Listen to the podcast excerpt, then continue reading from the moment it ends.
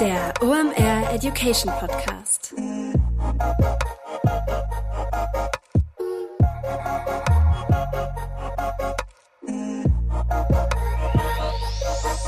Es ist mal wieder Montag, Zeit für eine neue Folge OMR Education. Mein Name ist Rolf Herrmann, ich bin der Chefredakteur der OMR Reports. Heute ist wieder Jara Moltan zu Gast. Ihr wisst, dann geht's um E-Commerce und das hat einen guten Grund. Ich kenne kaum jemand, der sich so gut in dem Bereich auskennt wie Jara. Wir reden heute über Beyond Online Shop. Das klingt ein bisschen sperrig. Was meinen wir damit? Was kannst du im E-Commerce noch machen über deinen eigenen Online Shop hinaus? Welche neuen Revenue Streams kannst du finden? Welche Ideen kannst du generieren? Wie kannst du dein Geschäftsmodell ausweiten?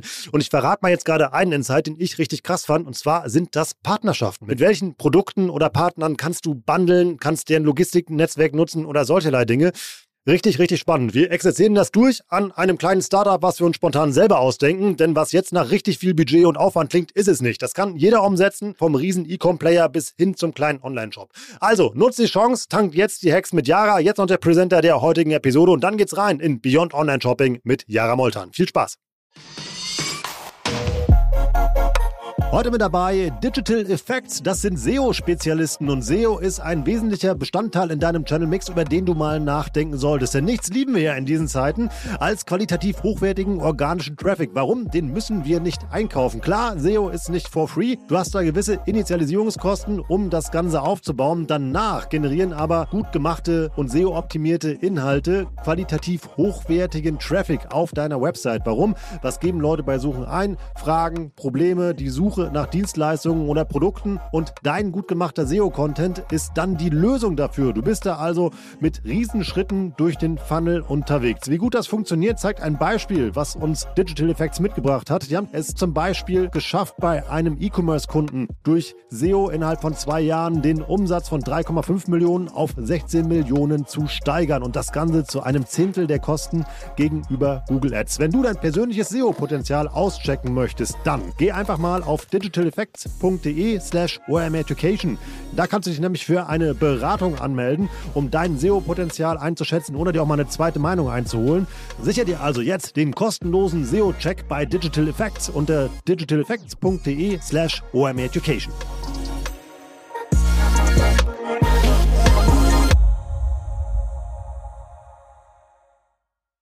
Hallo Jara, schön, dass du da bist. Hallo Rolf, ich freue mich sehr, hier zu sein. Vielen Dank für die Einladung. In guter alter OMR Education Podcast Tradition. Wer bist du? Was machst du da? Und warum ist es einfach nur eine saugute Idee, mit dir über alternative Geschäftsmodelle zum E-Commerce zu reden? Äh, mein Name ist Jara Moltan. Ich bin verantwortlich für das Business Consulting Team bei der Firma Spriker. Das ist ein Commerce-System, ähm, eine sehr coole Plattform, mit dem man im Prinzip so alles machen kann, was man digital machen sollte. Insbesondere, wir sagen immer Sophisticated Transactional Business Model, Modelle. Darüber sprechen wir ja gleich noch ein bisschen. Und ähm, ja, was machen wir mit meinem Team? Wir haben Spezialisten und Generalisten und wir helfen Kunden und die, die es hoffentlich noch werden wollen, dabei verschiedene strategische, aber manchmal auch sehr, sehr operative Fragestellungen zu lösen. Und ähm, dadurch, um zu deiner dritten Frage zu kommen, warum ist es aus dem Grund vielleicht auch sinnvoll, mit mir zu sprechen? Ich habe den wunderbaren Vorteil, dass ich ähm, durch mein Team, aber auch äh, durch unsere Kunden ganz viel mitbekomme, was so im Markt passiert, welche Trends so auskommen, was relevant wird. Und genau, deswegen äh, bin ich da gespannt, über, über, was wir heute zu sprechen kommen davon. Wir wollen ja heute darüber reden, warum ich ähm, als ähm, ja, E-Commerce-Händler noch alternative Geschäftsmodelle mal andenken sollte, die jenseits meines Online-Shops liegen. Warum sollte ich das tun? Genau, also so alternative Geschäftsmodelle, das klingt immer so, klingt so fast so nach alternativen Fakten. Also ich würde jetzt so erstmal eine Lanze dafür brechen wollen, äh, ein, das Medium kann weiterhin ein Online-Shop sein, auch in der Zukunft. Aber warum macht es Sinn, darüber hinaus zu denken? Es geht, äh, wir sehen ja einfach so, früher hat es halt einfach gereicht, Produkte online verfügbar zu machen. Und damit kann man sich aber heute nicht mehr differenzieren. In den allermeisten Industrien zumindest nicht. In manchen sicherlich noch oder auch mit einem ganz innovativen Produkt. Aber auch, ähm, wenn wir so darüber nachdenken, gibt es ja ganz viele Bücher auch zu. So, es geht nicht mehr so stark darum, was man verkauft, sondern wie man es verkauft. Und genau für dieses, wie man es verkauft, reicht halt so der 0815 Shop oder vielleicht sogar auch schon Shopping-App, nicht mehr aus. Und deswegen, glaube ich, ist es ganz lohnenswert, dass wir uns darüber Gedanken machen, was es rechts und links noch so gibt. Kurzer Disclaimer an der Stelle. Wir reden heute nicht nur über Dinge, die du mit einem riesen Budget machen musst, sondern immer alles, was Jara hier uns gleich erklärt, kannst du auch mit einem kleinen Budget als kleiner Händler, KMU oder was auch immer halt irgendwie umsetzen. Ähm, auch wenn wir vielleicht manchmal über ja, große Brands gleich reden, halt die kommen. Lass uns mal reinstarten. Was kann ich denn so machen? Also außer Online-Shop und vielleicht noch Amazon Genau, also ganz wichtig, ähm, auch klingt jetzt so ein bisschen nach einer Plattitüde, immer so beim Kunden starten, weil ähm, wenn ich etwas machen möchte, was so ein Stück weit Beyond Shop ist, muss ich ja irgendeine Form von USP haben, also so eine Art Value Proposition für den Kunden. Also so, warum ist das besser als der normale Shop? Und da äh, sehen wir ja einfach, dass sich Nutzerbedürfnisse massiv verändern, auch immer viel, viel schneller verändern und es einfach auch total unklar ist, was denn morgen relevant sein wird. Also das wird ja immer stärker ein Stück weit zu so einer Art Glaskugel. Und was ich immer ganz interessant finde, ist, dass man anhand von verschiedenen Makro- oder vielleicht auch Mikrotrends schon zumindest ganz grob ableiten kann, in welche Richtung es so gehen wird. Aber ähm, was ich auch wichtig finde, an der Stelle zu erwähnen, es gibt auch nicht so das eine, was man in Zukunft machen sollte.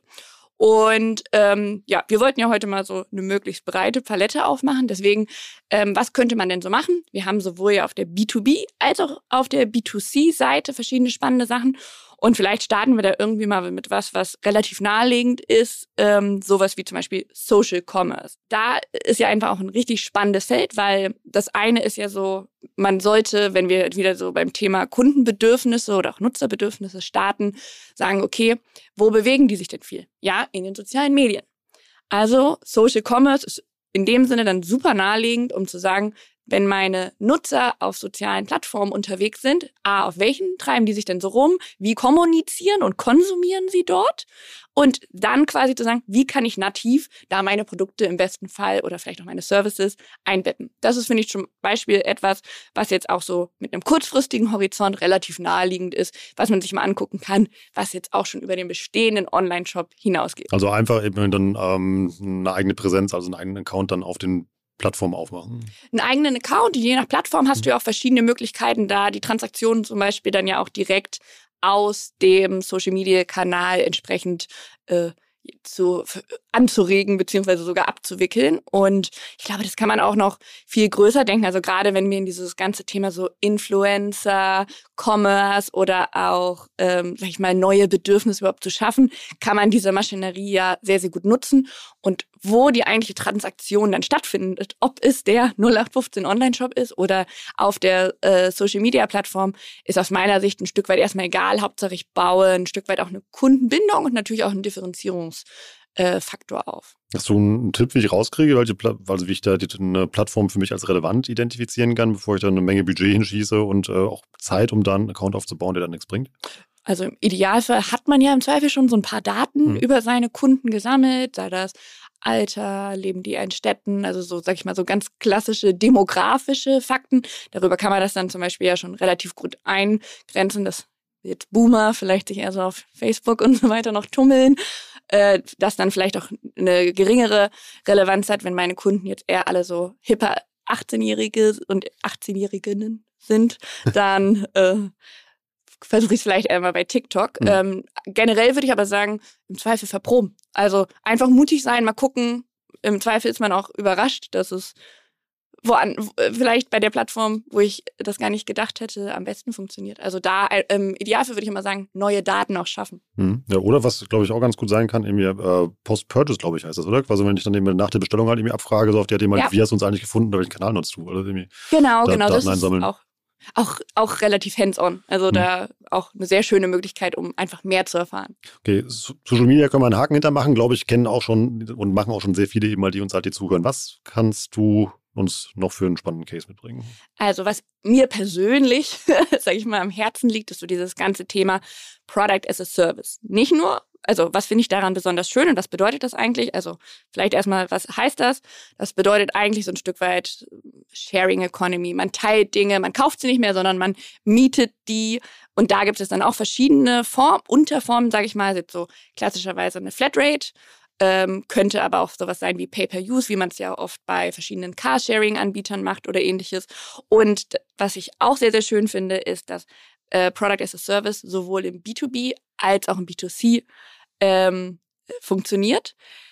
Warum ich das auch, sag ich mal, aus so einer Art Zukunftsperspektive super finde, ist, weil ich einfach so, wenn man so drüber nachdenkt, so, okay, Sustainability, hm. muss sich unser Konsumverhalten ändern, damit irgendwie die nächste Generation nicht die letzte ist und wir so ein Stück weit so mit der Sozialisierung, dass man alles besitzen muss. Das ist, glaube ich, oder hoffe ich, dass sich das in Zukunft ändern wird und man einfach ähm, ja durch dieses ganze Sharing-Thema das Konsumverhalten neu gestalten kann, um nicht mehr zu sagen, jeder braucht hier einen Schlagbohrer, sondern im Zweifel leichten Schlagbohrer. Oder wenn ich den richtig oft nutze, aber immer das neueste Modell habe oder brauche, dann habe ich halt eine Flatrate für Schlagbohrer. ist ja so, also wenn ich bei mir die Nachbarschaft angucke, da hat jeder seinen eigenen Rasenmäher, da hat jeder seine eigene ja. Eckenschere, da hat jeder seinen eigenen Schlagbohrer, also irgendwie ähm, spannendes Geschäftsmodell. Lass uns mal ein Beispiel bauen, weil das klingt jetzt ja mega abstrakt, irgendwie, ähm, das was mal runterbrechen, was man machen kann. Wir haben ein, was machen wir denn? Ähm, wir verkaufen Lichterketten. Oh, Lichterketten. Sehr schöne Idee. ähm, wie könnte ich das, was du eben äh, umrissen hast, als ähm, Lichterkettenanbieter umsetzen? Also, Lichterkettenanbieter, das ähm, ist natürlich dahingehend spannend. Bleiben wir mal im B2C. Also, jetzt Endkunden sind erstmal meine ähm, Kunden. Wir befinden uns ja jetzt so im, im äh, letzten Jahresviertel Weihnachtsdekoration. Auch aus Nachhaltigkeitsperspektive, glaube ich, etwas, was man sich überlegen könnte, ob man das überhaupt braucht. Aber wir, wir machen LED Sonnen mit Sonnenkollektoren, Lichterketten. Ja. Äh, dann ist das großartig. Und dann könnte ich ja sagen, okay, du ähm, dir, ist, dir, dem Rolf, ist Weihnachtsdekoration unfassbar wichtig. Deswegen bekommst du jedes Jahr zum Beispiel von mir in den Monaten November bis Januar das neueste Weihnachts, äh, äh, Lichterketten-Set zur Verfügung gestellt mit tollen Designs. Du bist definitiv in der Nachbarschaft äh, der mit der tollsten Außenbeleuchtung.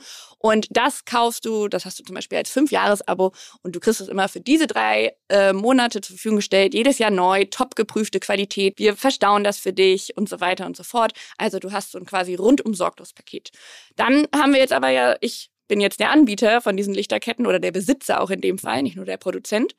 Ähm, was mache ich denn damit im Sommer? Okay, da gibt es super viele Hochzeiten. Muss ich mir also, sage ich mal, dann eine andere Zielgruppe im Zweifel ja. überlegen, den ich das in den Zeiten, wo es die ganzen äh, Weihnachtsdekorateure nicht benötigen. Und so kann ich im Prinzip verschiedene Zielgruppen mit dem gleichen Produkt ähm, ja, bedienen und gleichzeitig aber das gleiche Produkt teilbar machen durch mehrere Leute. Weil du hattest ja eben schon angesprochen mit dem ganzen Thema Gartenscheren, Rasenmäher und so weiter du brauchtest, bräuchtest es ja in, in, deinem Anwendungsfall auch nur diese drei Monate, die ich dir das mit meinem Product as a Service Modell zur Verfügung stelle. Das ist spannend, weil man ja irgendwie richtig neue Zielgruppen dadurch erschließen kann und vor allem, weil du ja auch als ähm, ja, Hersteller, Besitzer, Vertriebler oder so eben mal von diesen Lichterketten, also einfach nur mal dein, dein Denken auch verändern musst. Also du denkst ja einfach nur über Beleuchtungsanlässe nach und nicht mehr über ähm, Weihnachtsdeko. Genau, und du kriegst halt auch eine Lösung und ja. hast nicht mehr ein Produkt, weil du musst es nicht verstauen. Im Zweifel könnte ich es noch kombinieren mit dem Aufbau- und Dekorationsservice oder ähnliches. Also ich kann es dann ja auch wieder bundeln hm. und habe auch dann wieder viel mehr eine Lösung als wirklich nur ein reines Produkt, was ich dir verkaufe. Und das klingt jetzt vielleicht aus so einer sag ich mal, Privathaushaltsdenke äh, noch ein bisschen weiter her. Aber gerade wenn wir in den B2B gucken, gibt es gerade im Bereich Spezialanwendungen schon oder auch Spezialmaschinen unfassbar viele genau solcher Fälle, wenn ähm, besondere Erntemaschinen dann nur für einen gewissen Zeitraum oder auf Tagesebene sogar mit dem Oper Operator ja. äh, dieser Maschine verliehen werden und so weiter. Also im B2B, das ist eigentlich ein Geschäftsmodell, was wir uns aus dem B2B in den B2C holen können. Und wir sprechen nachher, glaube ich, auch nochmal mhm. über äh, genau den äh, Fall andersrum, wenn wir uns aus dem B2C, ähm, wenn wir hoffentlich dazu kommen, auch Anwendungen in den B2B übernehmen. Wie äh, ist das denn? Ähm, wir haben jetzt ja nur über Dinge, also Produkte gesprochen. Geht sowas auch für ähm, Dienstleistungen oder digitale Modelle? Absolut. Also gerade wenn du jetzt mal so an die ganz ähm, erfolgreichen Product as a Service hm. Angebote denkst, das wäre zum Beispiel Streaming. Also typischerweise Netflix, Flatrate, mhm. Spotify ist ein Product as a Service quasi. Das sind so typischerweise Services, die man dann auch in dem Sinne zur Verfügung stellt. Also kann man damit noch eine ganze Menge mehr machen als Lichterketten vermieten. Absolut, absolut. Also ähm, was ich auch zum Beispiel immer schön finde, habe ich den Eintrag ähm, auch wieder aus so, sag ich mal, dieser Nachhaltigkeitsdenke heraus auch ähm, Kleidung zukünftig mehr zu leihen. Also da gibt es ja coole Startups auch wie Unown. Ähm, so, du hast verschiedene es ist eigentlich im Prinzip wie so eine Bücherei für Kleidung. Du hast deine sag ich mal, never out of stock oder auch, sag ich mal, so Dauerbrenner ja. selber noch im Schrank, aber so High-Fashion-Sachen, die man vielleicht auch nur mal für eine Saison trägt, kann man dann dort mit diesem Konzept leihen, hat da gewisse Anzahl an Kleidungsstücken, die man regelmäßig austauscht und hat so auch immer was Neues, ohne das immer direkt zu kaufen. Finde ich für Anzüge super zum Beispiel. Ja, Anzüge. Wer braucht Anzüge? Hochzeiten in, so in unserer Welt zumindest. Okay. Was können wir noch für spannende Dinge machen? Also, jetzt hatten wir eben quasi Geschäftsmodell oder sage ich mal eine Geschäftsmodellkomponente, die wir vom B2B in den B2C übertragen haben. Deswegen würde ich sagen, lass doch mal mit ähm, etwas starten, was man im Zweifel andersrum äh, übertragen kann. Also so könnte man sich jetzt drüber streiten, ob das, ähm, wo das angefangen hat, aber alles, was so um den Bereich Personalisierung geht. Also wir hatten ja ganz eingangs, warum sollen wir überhaupt darüber sprechen, was man neben einem 0815 Online-Shop noch so machen kann, mhm. ähm, schon gesagt, es geht um Differenzierung und dafür ist Personalisierung ja großartig, nicht nur was die Nutzererfahrung angeht, aber das eigentliche Produkt auch. Und oft ähm, ist es aus meiner Erfahrung so, dass man ja häufig auch eine unfassbar große Variantenvielfalt hat, die man dann aber aus Nutzersicht so aufbereiten kann, dass es sich anfühlt, als würde man ein bestimmtes Produkt ähm, konfigurieren. Das ist zum Beispiel bei Lichtern, ähm, macht das zum Beispiel einer unserer Kunden, mit denen wir auch arbeiten, die machen das so, die haben halt ungefähr so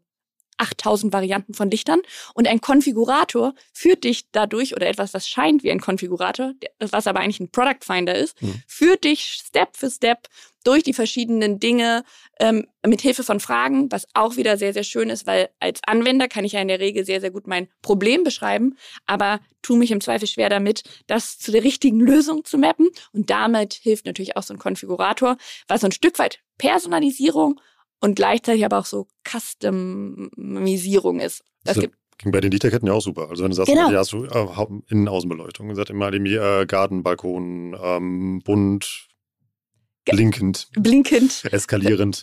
genau. genau, und das ist ja, ähm, jetzt um mal wieder zu unserem Lichterkettenbeispiel zurückzukommen, wir können uns wahrscheinlich 2000 verschiedene Varianten dafür ausdenken, ja. aber auch genauso, was ist dein Anwendungsfall? Das ist Weihnachtsbeleuchtung. Mhm. Ähm, ist, was ist dir dabei wichtig? Es soll möglichst convenient sein, dann möchtest du halt den Aufbauservice zum Beispiel noch dazu haben. Mhm. Es soll möglichst kostengünstig sein, dann nimmst du vielleicht etwas, was keinen Strom verbraucht. Es soll möglichst auffällig sein, dann kriegst du das neueste Modell Modell, was ja. einfach teurer ist. Und genau so könnten wir dich dann mit verschiedenen Fragen an deinen Bedürfnissen entlang zu dem perfekten Produkt oder in unserem Fall Lichterketten-Abo führen, was du brauchst. Und ähm, ganz spontan können wir es auch direkt noch erweitern, weil wir ja dann noch alles rundherum verkaufen können, was ich brauche, um mein Weihnachtsfest zu inszenieren oder um, zu feiern. Ähm. Ganz genau. Und was auch da, weil wir eben jetzt, jetzt sind wir schon so super tief drin, dadurch, dass du dieses Produkt ja für dich selber zusammenstellst, dafür mhm. gibt es auch einen interessanten Namen, das heißt der IKEA-Effekt, bist du schon, ist das dein Produkt. Das ja. ist nicht mehr vergleichbar. Sprich, du kannst im Zweifel auch einen höheren Preis äh, durchsetzen, weil es ist ja dein Lichterketten-Abonnement, was ja. genau auf deine, ähm, auf deine Bedürfnisse zugeschnitten wird. Das gibt es woanders nicht. Also vergleich das gerne mit einer IKEA-Lichterkette. Jetzt sind wir wieder beim IKEA-Effekt und der IKEA-Lichterkette. Das wird für dich nicht das gleiche Gefühl sein. Geht das noch in, bei, in anderen Branchen oder bei anderen Produkten? Total. Also wenn wir jetzt beim ähm, Thema Personalisierung sind, mhm. ähm, könnte man zum Beispiel Nike ID ähm, sich angucken. Also da kann man ja so quasi seinen Namen auf verschiedene Elemente des Schuhs äh, stechen lassen oder ähnliches. Oder auch wie ich finde, cooles Beispiel. Tates.com hat zum Beispiel das personalisierte Hundefutter, kann man sich da zusammenstellen. Also mein Hund hat die und die Rasse, rennt besonders viel, ist aber manchmal ein bisschen zu faul für mhm. meine, ähm, für, für, ähm, für meinen Geschmack. Deswegen möchte ich, dass der so ein bisschen mehr Koffein damit reinbekommt. Und dann hast du genau auf deinen Hund das perfekt abgestimmte äh, Hundefutter. Oder genau, mein Müsli macht das, glaube ich, auch. genau, mein Müsli ist auch. Den Müsli zusammenstellen ja. kannst. Ähm, oder wie bei, äh, du hast eben Nike gesagt, fällt mir Adidas ein. Da kannst du ja sogar deinen eigenen Schuh dir bauen und bestellen. Und was ich da interessant fand, der ist gar nicht äh, teurer als ja. das Serienprodukt. Ja, ganz genau. Und auch da habe ich dann natürlich einen ganz anderen Login-Effekt, weil ja. auch wenn du sagst, der ist nicht unbedingt ähm, teurer als das Serienprodukt, aber er ist natürlich einzigartig. Und damit äh, vergleiche ich meinen Nike-Schuh nicht mehr mit dem Adidas-Schuh, weil es ist ja hm. mein Nike-Schuh und nicht ein Produkt, was in dem Sinne austauschbar ist. Und was ich spannend finde, wenn man das quasi auch wieder überträgt auf B2B, hm. da gibt es viele Produkte, die haben ja so eine hohe Komplexität. Ohne eine Konfiguration, die online möglich ist, wäre es gar nicht möglich, dieses Produkt überhaupt online anzubieten, mhm. weil jedes Produkt im Prinzip sogenannt made to order ist. Also alles daran ist konfiguriert. Ja. Lass uns jetzt mal noch gerade die Kurve kriegen vom Multimillionen-Dollar-Konzern, der personalisierte Turnschuhe hinstellt, irgendwie zum fortgeschrittenen Heimanwender. ähm, können wir da einen kleineren Case bauen? Absolut. Du hast es eigentlich eben auch schon so indirekt gesagt. Ich würde das mal abspeichern oder, ähm, sage ich mal, zusammenfassen unter dem Oberbegriff Abos oder Bundle oder beides. Weil du hast ja eben gesagt, hier, dann kann ich ja noch das, ähm, alles, was ich drumherum für meine Weihnachtsdekoration brauche, noch mhm. mit anbieten. Ähm, und genau so etwas, glaube ich, kann jeder sehr, sehr schnell machen. Also wir hatten ja eingangs schon etabliert, mehr in Lösungen denken, an, anstatt in Produkten oder einem Einzelservice und zu sagen, okay, was will denn der Rolf mit seinen Lichterketten? Ähm, der will eine großartige Weihnachtsdekoration. Vielleicht ähm, hat er dann auch eine, ein rundum Sorglos-Paket, nämlich noch mit dem Baum ähm, und so weiter. Also mhm. dann sind wir schon wieder hier so in so einer Marktplatzdenke fast, dass man ja. verschiedene andere Dienstleister auch noch mit eindenkt. Aber wir wollten, ähm, wir wollten ja kleiner denken. Und da wäre dann so ein Stück weit die Lösung zu sagen, okay, ich habe das Produkt, das verkaufe ich.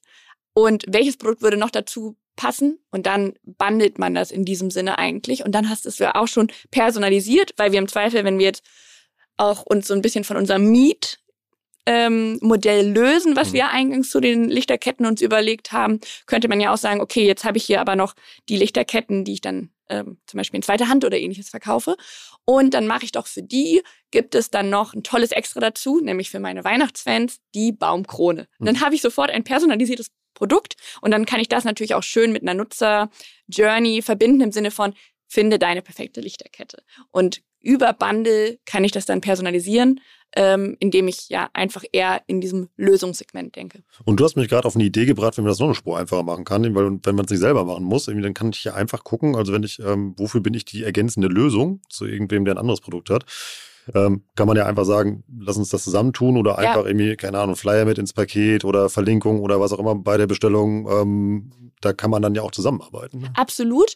Und das sind, ähm, das, das ist auch so, würde ich sagen, ein ganz großer Trend, den sich alle angucken sollten, so dieses ganze Thema Ökosysteme bilden. Also was ich häufig beobachte, ist ähm, in, in verschiedenen Industrien, ähm, sowohl in der Wahrnehmung als auch so bei den Ängsten Amazon ähm, ein allgegenwärtiger großer Wettbewerber, wo man auch so ein bisschen dieses David gegen Goliath ähm, Gefühl zumindest hat, dieses Gefühl der Ohnmacht.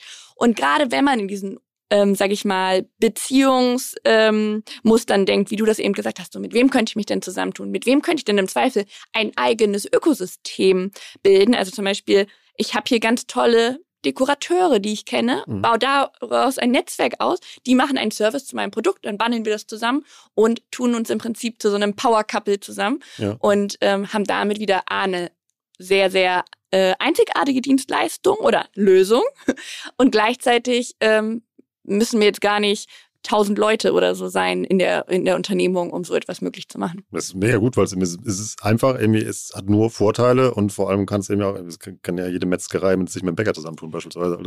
Total. Es gibt ja schon unfassbar viele ich sag mal, gerade wenn wir in diesem so in dieser letzten Meile denken, gibt mhm. es ja schon ganz, ganz viele Anbieter, mit denen man sich im Zweifel zusammentun könnte. Also ein schönes Beispiel dafür ist, finde ich, von Unilever Ice Cream Now. Ja.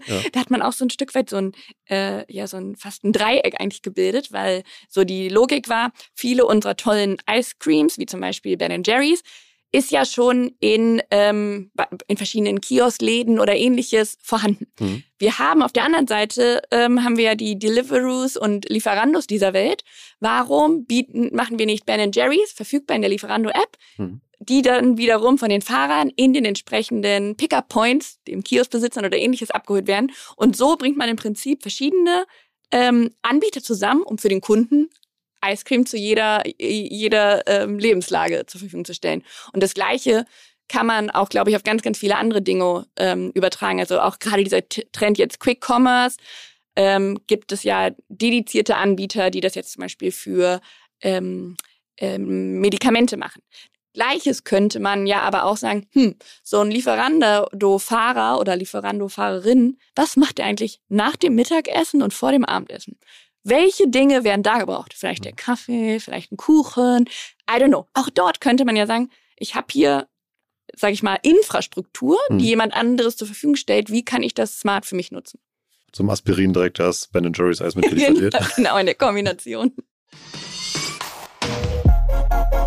Heute mit dabei Pipedrive, neues Jahr, neue Ziele und vor allem, wenn du im Bereich Sales arbeitest, egal ob in einem großen oder kleinen Unternehmen, hast du sehr konkrete Sales-Ziele, die du erreichen sollst und vor allem auch möchtest. Ein strategischer Vorteil ist es dabei, wenn du den Überblick behalten kannst. Und dafür brauchst du das passende CRM und das ist Pipedrive. Pipedrive ist mehr als nur eine stumpfe Pipeline. Pipedrive bündelt nämlich alle relevanten Informationen zu einem Kunden für dich. Darin findest du sämtliche Vertriebsaktivitäten und Gespräche und vor allem verpasst du auch so keine Nachfassaktion und steigerst so signifikant signifikant deine Abschlusschance. Wir benutzen das hier bei OMR selber und es ist wirklich richtig einfach zu bedienen und sich darin zurechtzufinden und ein richtig tolles Tool. Also jetzt einfach mal pipedrive.com aufrufen und sicher dir da deine 14-tägige kostenlose Testversion und erreiche so viel einfacher deine Ziele für 2024.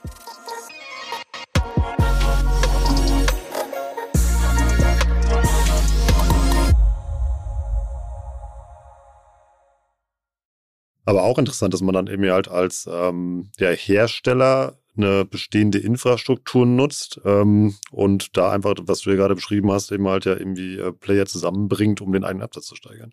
Ja, also ich glaube, gemeinsam irgendwie, es ist ja schon in vielen Branchen ein sehr konkurrenzgetriebenes Geschäft. Dabei könnte man, kann man, glaube ich, gerade wenn man zusammenarbeitet in ganz vielen Bereichen, ähm, super Skaleneffekte schaffen. Also mhm. Marktplätze, das wird in meiner Wahrnehmung immer manchmal so verteufelt. Dabei ist es eigentlich eine smarte Art und Weise, auch ein Teil seiner ähm, seiner Wertschöpfung ein Stück weit auszulagern. Also so, ähm, es gibt so einen Spruch vom Ego-System müssen wir zu Ökosystem, also vom Ego to Ecosystem zu kommen. Mhm. Und das, da glaube ich wirklich dran, weil ähm, gerade wenn es darum geht, wie verkaufe ich besser, ich brauche ja eine gewisse Spezialisierung. Es ist doch unrealistisch, dass ich ähm, das beste Online-Marketing habe, mit Abstand die beste Technologie zur Verfügung stelle und das alles selber bauen kann, und ähm, dann aber auch noch der Champion in der Last Mile bin. Das kann jetzt vielleicht so ein Amazon, aber da sieht man ja auch, dass das in der Breite funktioniert, aber nicht in der Tiefe. Und das ist, glaube ich, so das Schöne, dass man sich eine Nische schafft, so sagt, hey, hier wären wir der Spezialist mhm. und da mit verschiedenen Partnern sich zusammentut und so sagt, damit in diesem gemeinsam sind wir unschlagbar. Ist auch ein cooler Ansatz. Also, wo wir jetzt bisher eben halt immer auch hergekommen sind vom eigenen Instagram-Kanal, wo man immer dann ja. sein Glück versucht, eben halt jetzt zu so einer partnerschaftlichen Breitenlösung. Da ich dich kenne, weiß ich, dass du noch mehr dabei hast. Ja, ich, ich, genau, ich habe noch mehr dabei. Ähm, nächster Punkt, und auch das ist wieder, sage ich mal, eher eine Komponente von einer, ähm, einem Art ähm, digitalen Geschäftsmodell, wäre so der Bereich Live-Shopping. Finde ich super spannend, auch zu sagen, ähm, so künstliche Verknappung, so ein mhm. Stück weit diesen FOMO-Effekt zu nutzen und zu sagen, hey, wir machen hier Social Commerce, Influencer im Zweifel nutzen, ein bestimmtes Produkt, was vielleicht auch erklärungsbedürftig ist oder mhm. ähnliches, erläutern wir live, ähm, stellen dadurch auch so eine emotionale Verbindung her. Und dann gibt es dieses Produkt zum Beispiel nur für einen gewissen Zeitraum zu kaufen oder mhm. in einer gewissen Mengenanzahl oder es gibt dann einen Rabatt, der mit dieser Aktivität oder mit diesem Live-Shopping Event in Verbindung steht und kann dadurch irgendwie auch wieder, um zu deinem initialen Punkt auch ein Stück weit zurückzukommen, unfassbar viel über seine Kunden lernen. Mhm. Und ähm, das, da finde ich, gibt es auch ähm, nicht nur, wenn man so Richtung China beim Ishii, also beim Singles Day guckt, wie stark das da schon ausgeprägt ist oder auch wenn man so in Richtung Boomer-Generation guckt, die alle Shopping, äh, on, ähm, Teleshopping geliebt haben. QVC und ähm, ja. QVC kommt alles wieder. So, warum sollte man darüber nicht auch neue Zielgruppen ein Stück weit begeistern können? Funktioniert auch auf den äh, Social Media Plattformen unglaublich gut. Also eben halt irgendwie vor allem, was du da ja auch Du musst ja auch nicht zwingend was verkaufen, es reicht ja auch schon, wenn du eben halt irgendwie ähm, dein, dein Angebot halt live erklärst. Ja? Abs absolut, absolut. Und ich glaube, äh, diese Art der neuen Ansprachen sind auch ein Stück weit notwendig, um ja unter dem, äh, in sage ich mal, diesem Meer von Angeboten Aufmerksamkeit zu erregen. Also wie viel Geld kann man noch ausgeben für Visibilität? Sicherlich noch viel, viel mehr. Und es gibt ja auch so einen schlauen Spruch, der leider sehr wahr ist. Es wird, Marketing wird nie so günstig sein wie heute, weil ab morgen wird es definitiv teurer. Und dieses, sage ich mal, diese Spirale setzt sich, kann, setzt sich ja unfassbar also setzt sich bis ins Unendliche fort. Und somit, glaube ich, sind smarte Wege für Aufmerksamkeit, für Engagement, äh, wie sie zum Beispiel Live-Shopping bietet und auch auf so eine authentische Art und Weise super hilfreich. Vor allem ist es auch einfach herzustellen, weil du ja irgendwie, äh, es muss ja nicht perfekt sein, es versendet sich ja eben halt irgendwie live ist eben halt ja dann weg und vor allem musst du ja auch nicht die wahnsinns große Audience haben, wenn du halt da Hauptsache deine Leute erreichst. Ganz genau. Und auch, du hattest ja gesagt, so wie können wir das denn mhm. ähm, auch operationalisierbar machen? Du hast es gerade schon gesagt. Und wenn wir jetzt wieder bei unserem Lichterkettenbeispiel mhm. ähm, bleiben, jetzt für meine sehr spitze Zielgruppe, bei denen ich weiß, für die ist Weihnachtsdekoration das ein und alles, vielleicht mache ich dann einfach irgendwie so ein Video mit fünf Fails, die du auf jeden Fall bei der auf beim Aufhängen der Weihnachtsdekoration vermeiden solltest. Und darüber lässt sich ja wirklich auch sehr relevanter Content kreieren. Mhm. Äh, du kannst im Zweifel deine Nutzer sogar einladen, äh, sich an dieser Content-Produktion zu beteiligen und so weiter. Und dann haben wir halt irgendwie so sehr einfach, kostengünstig, aber auch unfassbar authentisch ähm, eine Verbindung hergestellt zu unserer Zielgruppe. Und das ist ja auch Content Marketing am Ende des Tages. Ja, absolut. Und das Schöne daran ist, also jetzt, wir haben ja jetzt immer wieder an unserem fiktiven Beispiel auch schon so die Parallelen mhm. ähm, hergestellt. Und ich glaube, das ist aus meiner Sicht auch so, ich würde sagen, so die Quintessenz. Der 0815 Online-Shop wird nicht mehr reichen, aber es wird auch nicht dieses eine Modell geben, was den Online-Shop oder das Produkte online verfügbar machen, komplett verdrängen wird. Denn im Zweifel ist es eine Kombination, also jetzt auch gerade, um zurück zu Live-Shopping zu kommen, das zu kombinieren mit Influencer-Marketing, Interest-Commerce, Social mhm. und im Zweifel dann noch einem Product as a Service, was komplett personalisiert ist. Ähm, das ist ja einfach aus so einer, ähm, ja, sag ich mal jetzt Business-Modell Denke heraus, sehr differenziert, sehr auf den Kunden ähm, spezialisiert. Und wenn man jetzt so darüber nachdenkt, wir sind jetzt hier die E-Commerce Manager äh, oder äh, E-Commerce Managerin von unserem Lichterketten-Startup. Mhm.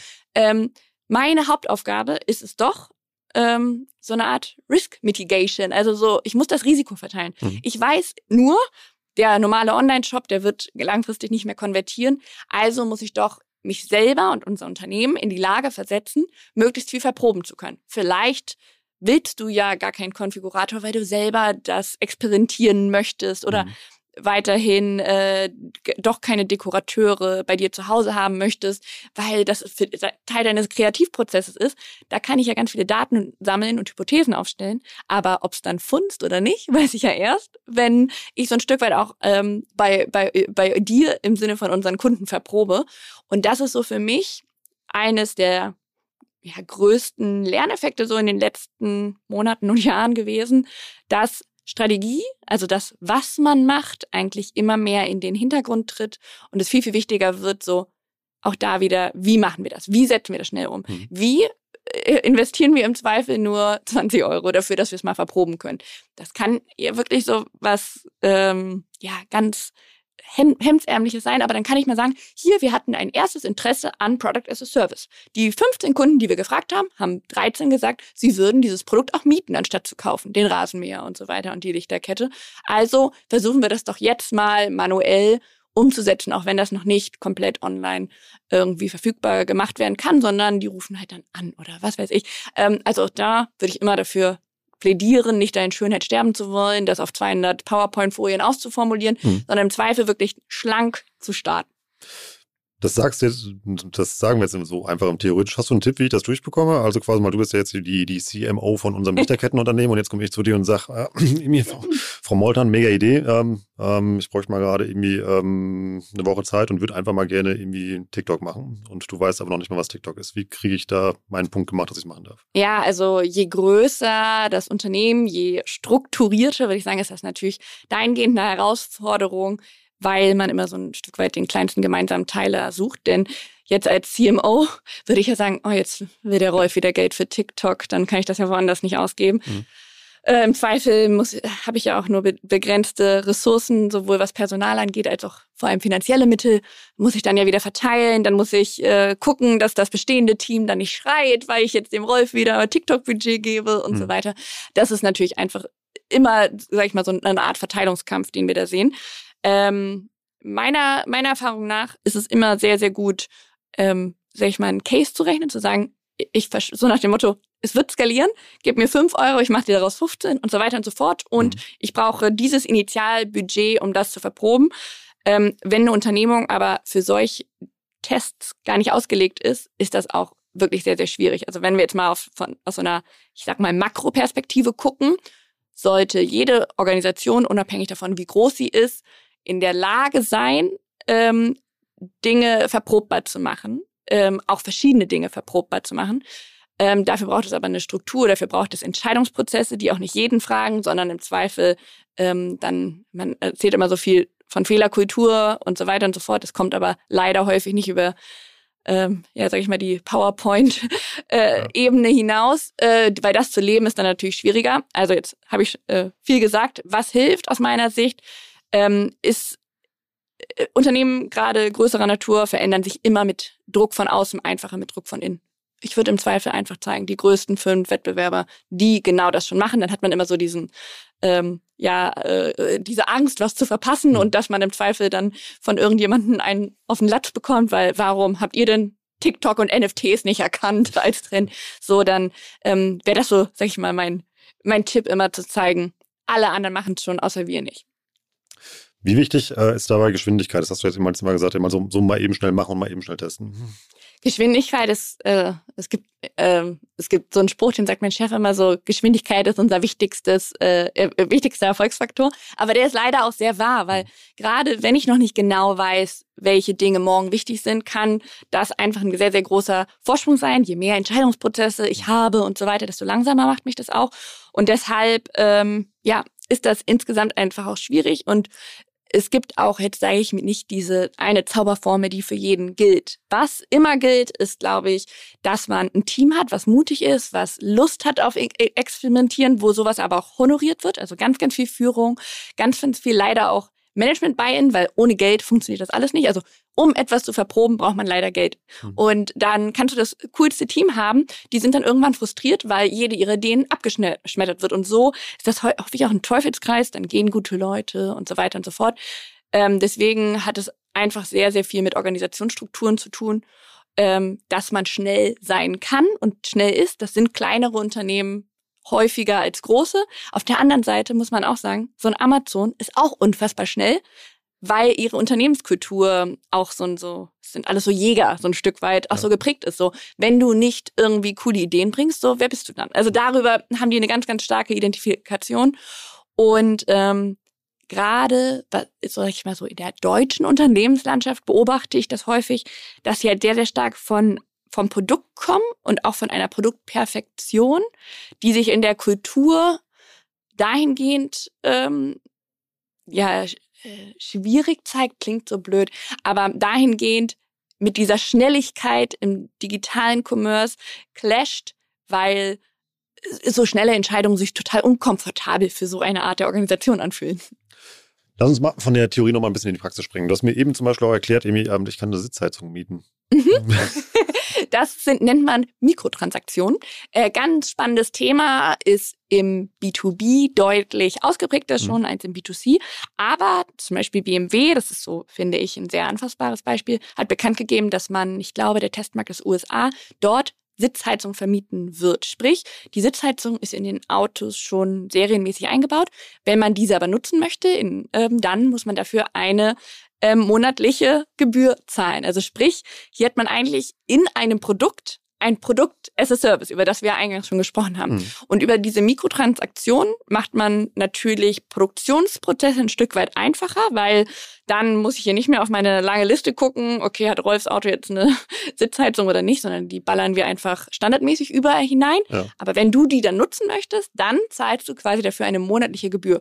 Und das ist halt aus sage ich mal, Herstellersicht ganz attraktiv, weil ich mir fortlaufende Zahlungsströme generiere. Mhm. Aus Nutzersicht hat es den Vorteil, dass man im Zweifel sagen kann, das Auto kostet dann vielleicht nicht so viel wegen der Sitzhaltung. Mhm. Ähm, wenn ich das überhaupt noch kaufen möchte, kommen wir, sind wir wieder beim Thema, warum leihe ich nicht das ganze Auto direkt? Aber auch das lässt sich ja auf andere Branchen ein Stück weit übertragen. Also auch, wenn wir jetzt wieder über unsere Lichterkette sprechen, über unser Lichterketten-Startup, könnte ja das zum Beispiel eine Möglichkeit sein, zu sagen, okay, ich habe so eine smarte Lichterkette hier mit, ähm, die ist IoT-fähig mhm. und du behältst sie das ganze Jahr, aber ich steuere das so, dass die halt nur in den Monaten, in denen du auch dafür bezahlt hast, äh, auch einsetzbar ist, sonst leuchtet die halt einfach nicht. Oder ähm, die kann blinken und wenn, die kann wenn, vielleicht wenn, blinken, wenn, wenn du das dazu soll, musst genau. Du, ja. genau, das sind dann die Sonderfeatures. Ähm, ja. Tesla macht das tatsächlich auch ganz viel. Mhm. Ähm, der Vorteil auch aus so einem, sag ich mal, aus so einer Kostenperspektive ist, dass du einfach deinen Produktionsprozess ein Stück weit auch deutlich verschlankst. Hm. Du hast weniger Varianten, die du im Zweifel da so äh, Baust äh, Bausteinkastenmäßig zusammensetzt. Und damit ähm, sparst du auf der einen Seite Kosten und wie gesagt, du generierst wirklich so diese fortlaufenden Zahlungen. Hm. Hast du noch eins, hast du noch ein Lieblingsbeispiel von dir gerade? Ein Lieblingsbeispiel ja. von äh, Transaktionen. Also ich finde, Tesla ist tatsächlich ein sehr, sehr gutes Beispiel.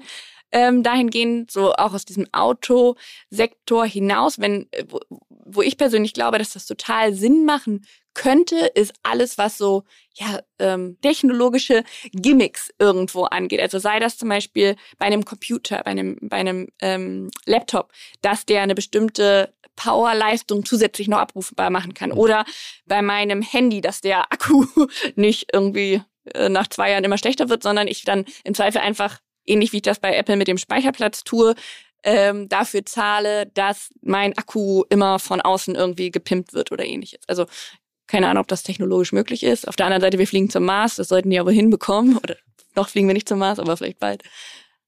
Ja. Ich glaube, eine spannende Idee schaffen wir noch. Hast du noch eine mit?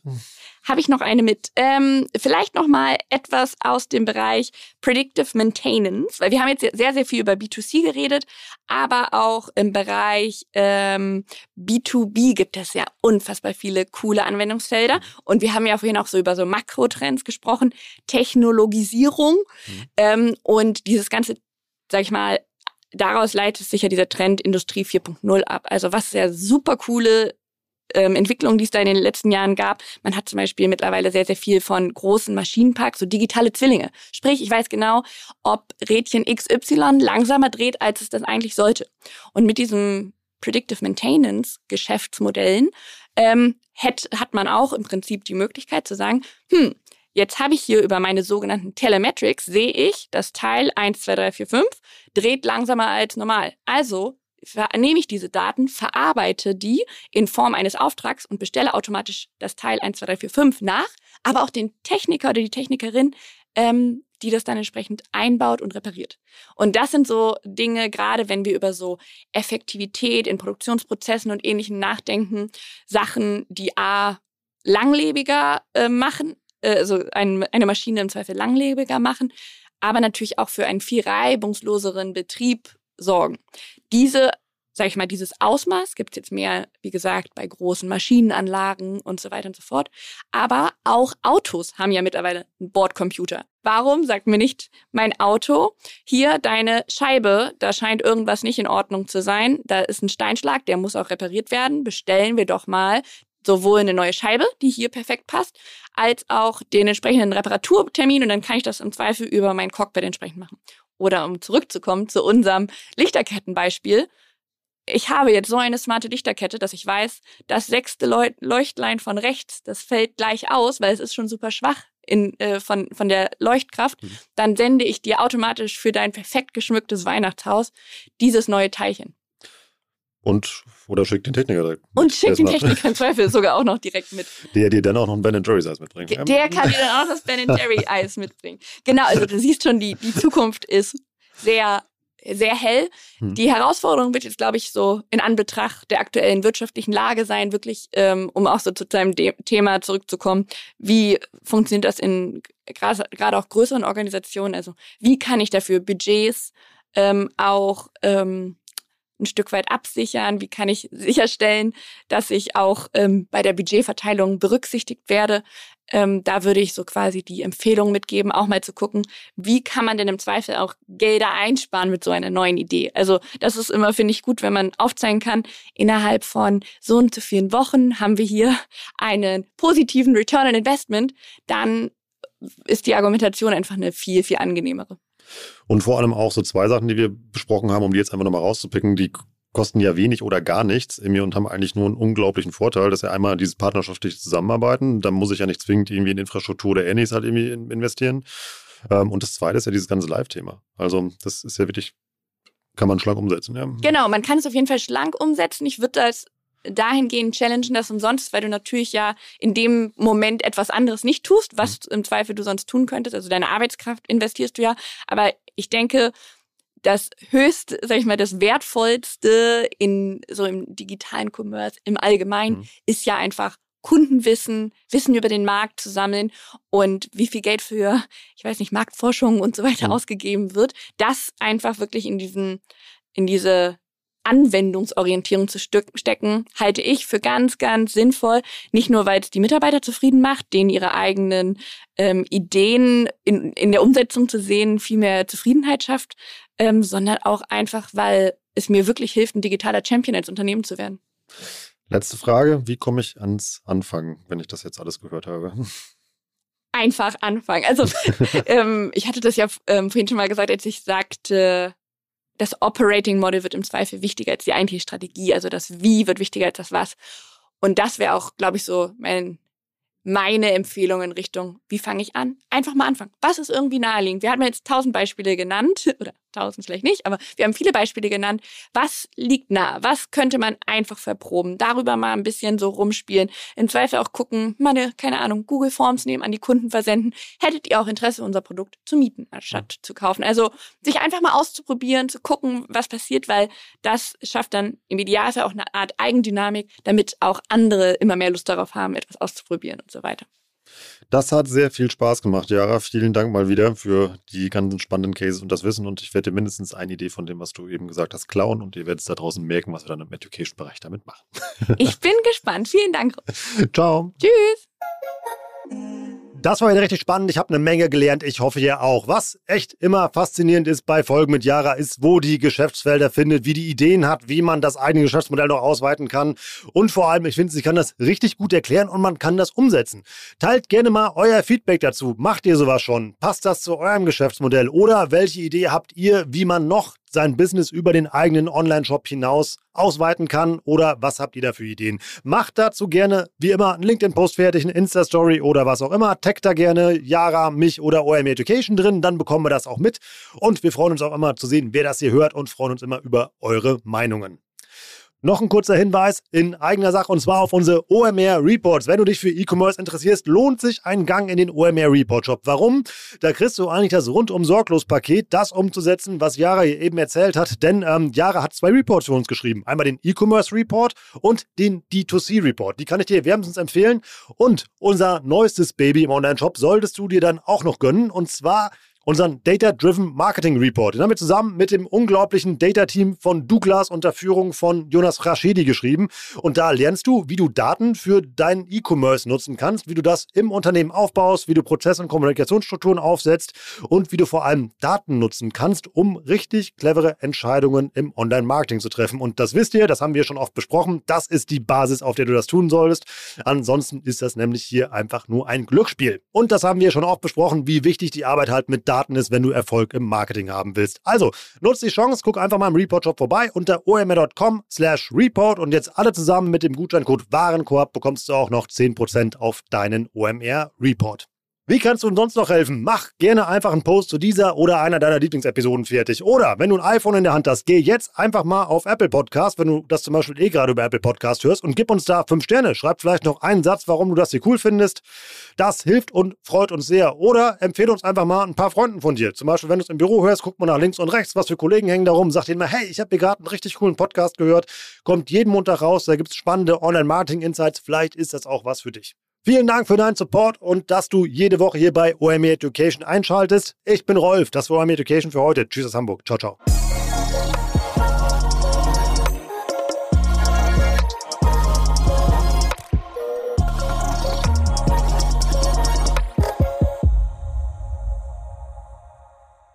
Dieser Podcast wird produziert von Podstars bei OMR.